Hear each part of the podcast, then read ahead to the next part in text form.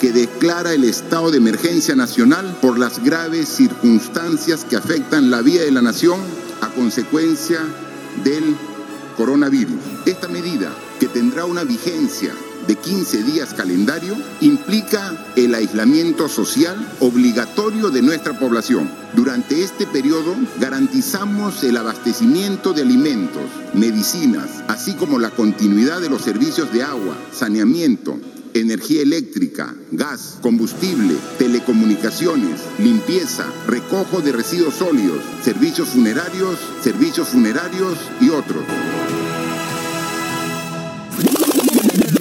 en cuatro podcasts.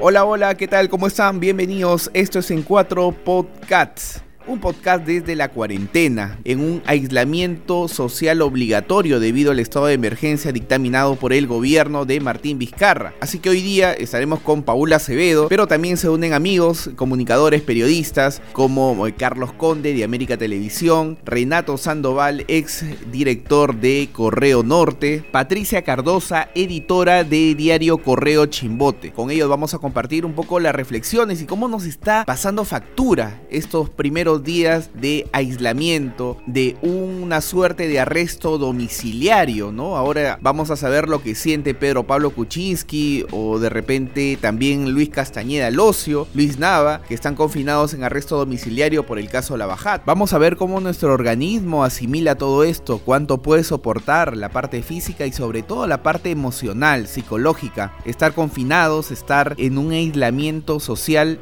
va a tener sus repercusiones lamentablemente 15 días después. Lo importante de esto es que vamos a cuidarnos, nos estamos cuidando al no salir de casa y si sales de casa, pues eh, has a la bodega, has ido al mercadito a comprar, lávate las manos muy bien, trata de no tocar nada, de mantener tu distancia prudente de un metro y medio aproximadamente. Y si ves que has tocado, ves que tus manos están muy contaminadas, pues lo primero que tienes que hacer es lavarte muy bien las manos, 30 segundos como mínimo. Hay un ejemplo que es lo de Corea del Sur. Corea del Sur, ni bien tuvieron similar un poco los contagiados que lo que tenían en, Perú, empezaron a tener el confinamiento por ciudades. Es como que hubiesen habido los primeros casos y Vizcarro hubiese dicho estado de emergencia en todo Lima, porque obviamente la puerta por donde ingresó el coronavirus fue Lima. Lima hubiese sido la primera ciudad en cerrarse. La experiencia de Corea nos dice que luego del aislamiento social, de la cuarentena que tuvieron las ciudades, las primeras ciudades, tuvieron que pasar 10 días para ver los resultados.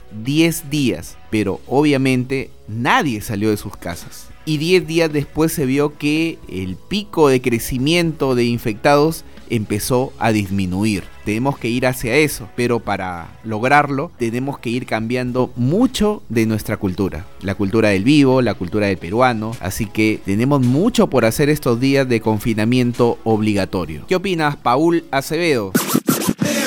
¿Qué tal gente? ¿Cómo están? Bueno, nosotros como una medida de protección y haciendo caso a las, a las órdenes del gobierno y de las autoridades de salud también, bueno, también estamos cumpliendo la cuarentena de 15 días, ¿no? Dispuesta hasta el próximo lunes 30 de marzo. Así que este programa se está grabando desde nuestras casas gracias a la, a la magia de la tecnología que ahora lo permite todo. Bien, eh, bueno, existe mucha gente que no está de acuerdo con la cuarentena dispuesta desde el domingo, que creen que es una, una medida extrema, muy radical, etcétera, etcétera, pero ya está. En China y en Corea esta medida ha dado muy buenos resultados para reducir el número de infectados, así que se espera que, que aquí ocurra lo mismo, esperemos que sí, pero ojo, y en esto sí hay que ser claros, eh, de nosotros, de todos nosotros y solo de nosotros depende que este tiempo de aislamiento social obligatorio, que es como lo ha llamado el gobierno, no se prolongue más de 15 días. Porque ojo, eso puede ocurrir, ¿eh? Puede ocurrir. ¿Y por qué podría ocurrir? Pues eh, ocurriría si seguimos haciendo lo que hemos hecho en el primer día de cuarentena. Por ejemplo, salir en mancha, amontonarnos en los centros de abastos, a subir a los micros todos apretados, a reunirnos en los restaurantes como si fuese un domingo y peor aún, ¿no? Es decir, haciendo todo lo que no debemos hacer, desobedeciendo pues a la autoridad totalmente.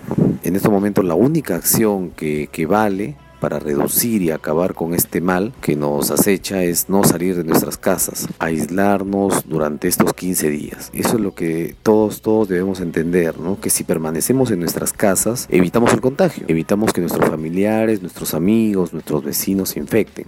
Es decir, evitamos que el virus se siga expandiendo. Y esa es una manera de controlarlo y derrotarlo. Y eso también hay que tenerlo en cuenta, no importa que no estés entre la población de riesgo. Para este virus todos, todos, todos, absolutamente todos somos agentes que podemos contagiar la enfermedad. Y lo podemos contagiar a quien de verdad puede ponerse en peligro, como nuestros padres, nuestros abuelos o todas las personas adultas. ¿no? Bueno, el, el, el gobierno ha dispuesto algunas, algunas medidas y esta cuarentena va a tener algunas licencias también. Por ejemplo, solo van a poder salir a las calles, porque supuestamente todos vamos a tener que estar confinados en nuestras casas, nuestros departamentos, en nuestros hogares, ¿no? Pero hay un sector de la población que sí va a poder salir y, y solamente para algunas funciones, por ejemplo, para la adquisición, la producción y el abastecimiento de alimentos o de medicamentos, también para la asistencia a centros de servicios y de salud o para el retorno al, al lugar de residencia, ¿no? También pueden circular las personas que se dediquen a la asistencia y cuidado de personas adultas mayores, de menores, personas con discapacidad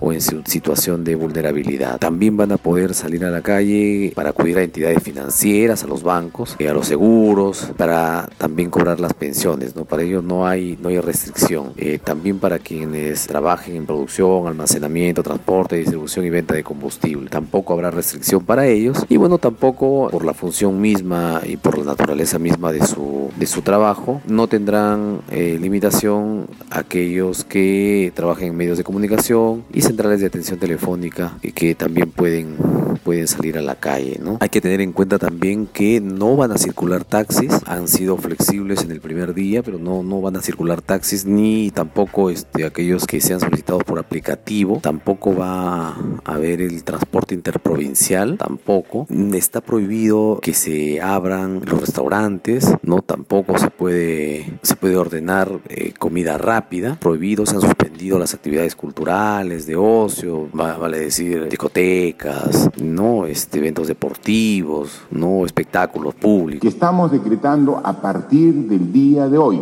la inmovilización social obligatoria a partir de las 8 de la noche hasta las 5 de la mañana. A nivel nacional es esta inmovilización social obligatoria. Así que eso ya lo sabes muy bien. Eh, ya que hablábamos de los medios de comunicación, aquí también va un llamado de atención para los medios de comunicación. ¿Por qué? Porque, bueno, en sus manos tienen una gran responsabilidad en estos momentos, ¿no? Para devolver la calma a la gente que hoy en día cree que esto es el fin del mundo. Así se ha vendido la noticia. Y no, no es el fin del mundo. Solo hay que tomar medidas para controlar esta enfermedad y para que la vida siga normalmente o mucho mejor que antes, ¿no? Así que la invocación para informarnos o para informar, pero sin alarmar, sin generar el pánico, ¿no? Perdamos de vista nuestro fin social. Insistamos con los números de emergencia a los que la gente debe llamar. Si, si cree tener los síntomas, informemos también con la ubicación de las postas y locales del MINSA. Estemos recordando siempre los hábitos de higiene que deben aplicar la población. Recordar que hay que lavarse las manos, que debe, debe evitarse estar en aglomeraciones de gente, que no se debe uno coger la cara, etcétera, etcétera, etcétera. No, no todo tiene que llevarnos al pánico y eso hay que entenderlo.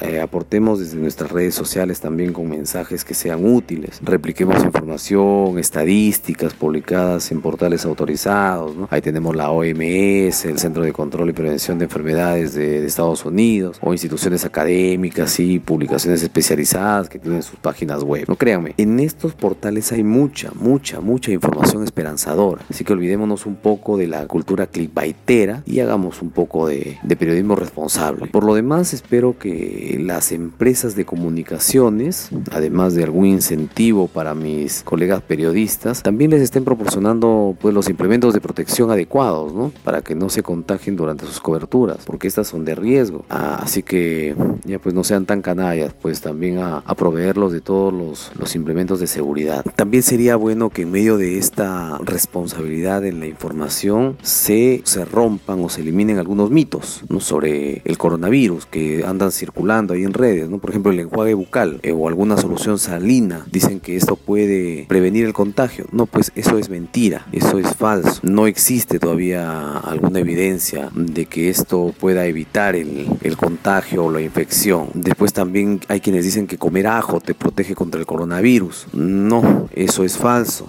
No tampoco se ha comprobado esto y lo más probable es que el ajo te deje pues este un aliento pero recontra bravo, ¿no? Es lo único que vas a conseguir. El tomar antibióticos si puede prevenir o curar el coronavirus. No, tampoco. Eso no, no tiene evidencia aún que, de que funcione así con el virus, ¿no? También hay quienes dicen que recibir paquetes enviados desde China puede causar contagio. Bueno, eh, esto, esto, esta, esta información circula ya desde hace buen tiempo, ¿no? Pero esto es falso. Este tipo de virus no, no sobrevive por mucho tiempo en objetos y hay que ser en ello. Eh, también se ha dicho que los perros, las mascotas, los gatos pueden transmitir el coronavirus. Eh, no, no, no existe evidencia tampoco. Aunque bueno, lo, lo, recomendable por un tema de higiene sí es que luego de coger a su mascota se, se laven bien las manos, pues, ¿no? También se dice, esta, esta información sí circula mucho actualmente, que el coronavirus solo, solo afecta a adultos mayores. Mm, bueno, aquí habría que precisar que aunque los adultos mayores eh, o con enfermedades crónicas son más propensas eh, a enfermar más, más gravemente por este virus, cualquier persona eh, de cualquier edad puede contagiarse. Nadie está libre de, de eso. También se dice que la vacuna contra la influenza puede proteger del coronavirus. No, eso es falso. El COVID-19 es un nuevo virus, por eso es que ha causado tanto, tanta alarma, ¿no? Y esto necesita su propia vacuna para ser tratado. Y ojo, ya muchos, muchos están trabajando en las vacunas, así que yo estoy seguro y confiado de que pronto va, va a haber buenas noticias, ¿no? Después se ha hablado también de una cura egipcia para el coronavirus. Eh, eso es absolutamente falso, ¿no? Así que nada, lo mejor es informarse en los portales que les indiqué para no estar creyendo cuestiones que, que a veces gente pues cuelga a manera de broma y que terminamos tomándolo en serio, ¿no? Cuidarse mucho, repito, esto no es el fin del mundo, hay que acatar las órdenes del gobierno, las órdenes de las autoridades de salud respecto a esta cuarentena. Son 15 días y de nosotros depende que ese plazo no se extienda. Eso puede ocurrir, eh, así que no nos comportemos como unos primitivos, ya somos gente, gente pensante. En nuestras manos, es paradójico, en nuestras manos está derrotar el virus. Así que lávese bien las manos y de seguro que muy pronto vamos a tener muy buenas noticias. Chicas y chicos, les habla Ricardo Gareca. Este año tenemos un partido importante que jugar, que es el partido de la salud. Los invito a lavarse las manos con agua, jabón, pero es un partido que hay que ganarlo. Les mando un gran abrazo eh, para ustedes y para su familia. Ya estamos con Renato Sandoval, exdirector de Correo Norte. Primero es mantener la calma, estar en su residencia, no salir por cualquier motivo que no sea una emergencia, algo urgente, como salir a comprar alimentos, ir a una farmacia, un centro de salud o por trabajo para algunos sectores que sí pueden ir a laborar. En este estado extraordinario, en la cual se restringen algunos derechos constitucionales, debe, debemos tener muy en claro de que la participación ciudadana es muy importante, que todos nos comprometamos a poner el hombro, a sacar eh, al país adelante, porque de no acceder a estas medidas, de no aceptarlas como tal, eh, pondríamos en riesgo no solamente a nuestra familia, sino al resto de, de su comunidad. Por eso es importante también mantener la calma, no ir a locales donde expenden alimentos o insumos para, para la cocina y llevarse todo, ¿no? Porque no va a haber un desabastecimiento de alimentos. Toda la comida que usted prepara proviene del Perú, así que no importamos comida, insumos, no traemos del extranjero algunos insumos para poder comer. Así que eso está garantizado. Otro tema es el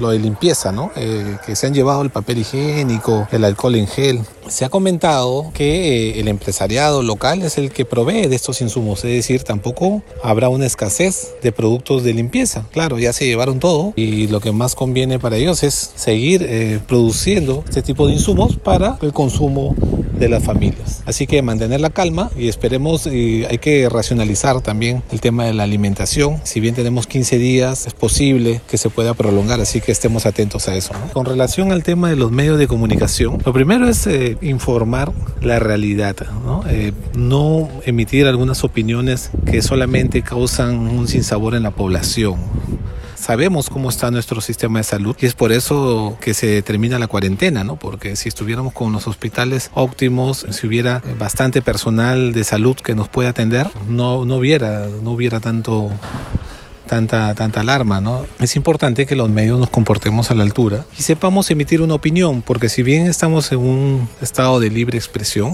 eh, no podemos ir alarmando a la sociedad, a la gente, eh, acerca de... Eh, posible desabastecimiento de alimentos, de que no va a haber para comer, de que no va a haber cosas para la limpieza del hogar, porque eso pues causa eh, un pavor, causa terror y eso también lo podemos denominar como un terrorismo camuflado. Así que a tener mucho cuidado, sí, a los cronistas, a los que están en la calle, informar tal como es eh, la situación, eh, si hay colas, bueno, se informará que hay colas, ¿no? esa opinión, ese análisis que debe, haber, debe hacer un periodista, pues este, hagámoslo con responsabilidad. Y espero que en estos próximos o después de los 15 días hagamos una reflexión de cómo está nuestro sistema de salud, cómo nos comportamos nosotros ante una crisis y a cambiar algunos hábitos de higiene. ¿no? Muy interesante reflexión, Renato. Ahora estamos con Carlos Conde de América Televisión y Canal N. A ver, este primer día de emergencia yo creo que ha sido casi como un primer día de clases en la universidad o en el colegio donde tienen que empezar a ordenarse, las cosas no están claras, los horarios se cruzan, el profesor todavía no se sabe si va a ser este o el otro, el aula, en fin, algo así ha pasado en este primer día de estado de emergencia, donde la gente no conocía exactamente las, las reglas de juego, yo creo que ni las autoridades locales y regionales eh, conocían muy bien qué cosa exactamente estaba prohibido y qué cosas no, además sido un tiempo prudencial como para que todos se acomoden y digan dónde me voy a quedar estos 15 días, qué cosa es lo que más me conviene, qué voy a hacer. Entonces buscar el mejor desplazamiento y tomar las, precauciones, tomar también algunas provisiones en cuanto a alimentos. Me parece, me parece correcto este inicial o esta manera de empezar el estado de emergencia. Cierta flexibilidad también por parte de las autoridades y además el llamado a la sensibilización y la información que incluso han dado hemos visto, los policías y los miembros del ejército, oiga señor, usted ya no va a poder estar aquí parado, sentado con sus amigos, conversando en la plaza, en el parque, lo que va a tener que hacer es quedarse en su casa. Eso me parece muy bien. Una primera etapa en la que empieza el estado de emergencia. A partir del día de mañana, es decir, a las 5 de la mañana, que se levanta la inmovilización horaria que tenemos, ya no podrán circular los vehículos particulares. En cuatro podcasts. Esto es en cuatro podcasts. Ahora estamos con Patricia Cardosa, editora de Correo Chimbote.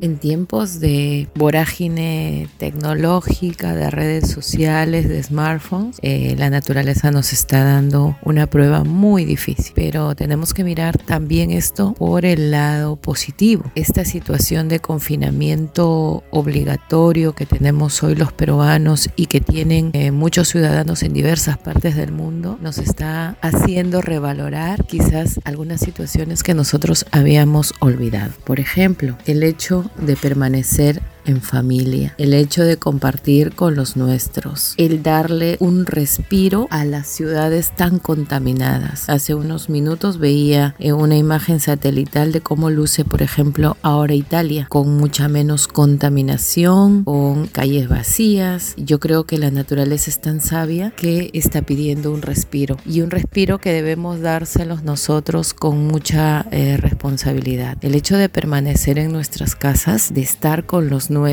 de protegerlos, debe ser nuestro principal objetivo hoy. Hay que tener en cuenta que mucha gente tiene que salir obligadamente a las calles a trabajar y esto significa poner en riesgo a nuestras familias. Eh, los periodistas, por ejemplo, los médicos, el personal que atiende en los supermercados. Pues muchas de estas personas se están poniendo de su parte para que la ciudad no se detenga, para que podamos tener alimentos en nuestras casas, para que tengamos las condiciones para cumplir esta cuarentena dentro de todos los parámetros que debemos acatar. Hay que tener, hay que valorar eso, hay que actuar con responsabilidad, no copemos los mercados, no acaparemos productos, hay que tener un poco de empatía y solidaridad para con las otras personas. No va a haber desabastecimiento, el gobierno lo ha, lo ha garantizado. Entonces, eh, yo creo que es innecesario